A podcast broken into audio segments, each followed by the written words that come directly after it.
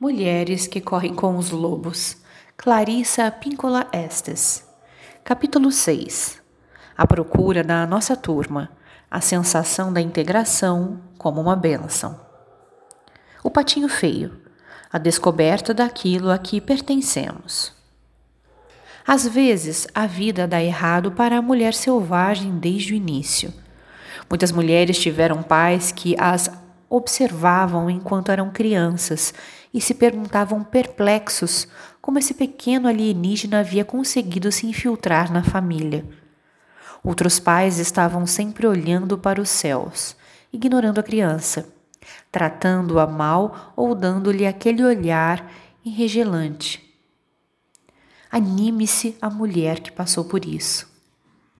Você já se vingou por ter sido impossível de criar e de uma eterna pedra no sapato deles, embora não por culpa sua.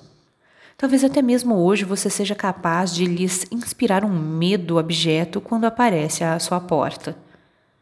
Até que não está mal em termos de vingança inocente. Certifique-se agora de perder menos tempo com aquilo que eles não lhe deram e de dedicar mais tempo à procura das pessoas com que você se sinta bem. Pode ser que você não pertença absolutamente à sua família original. Você talvez combine com eles em termos genéticos, mas quanto ao temperamento você pode pertencer a um outro grupo.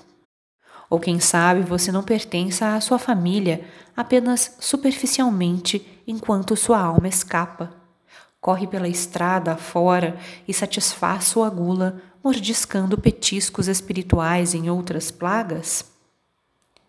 Hans Christian Andersen escreveu dezenas de histórias sobre o arquétipo do órfão. Ele foi um importante defensor da criança perdida e negligenciada, e dava imenso apoio à ideia da procura e descoberta do nosso próprio grupo. Sua história, O Patinho Feio, publicada pela primeira vez em 1845, trata do arquétipo do ser incomum e desvalido uma história perfeita e similar à da mulher selvagem. Durante os dois últimos séculos, o Patinho Feio foi uma das poucas histórias a incentivar sucessivas gerações de gente diferente a aguentar até encontrar sua turma. Trata-se de uma história básica em termos psicológicos e espirituais. Uma história básica é aquela que contém uma verdade tão fundamental para o desenvolvimento humano que, sem a incorporação desse fato, o avanço se torna duvidoso. E ninguém consegue prosperar sob o aspecto psicológico enquanto não perceber essa verdade.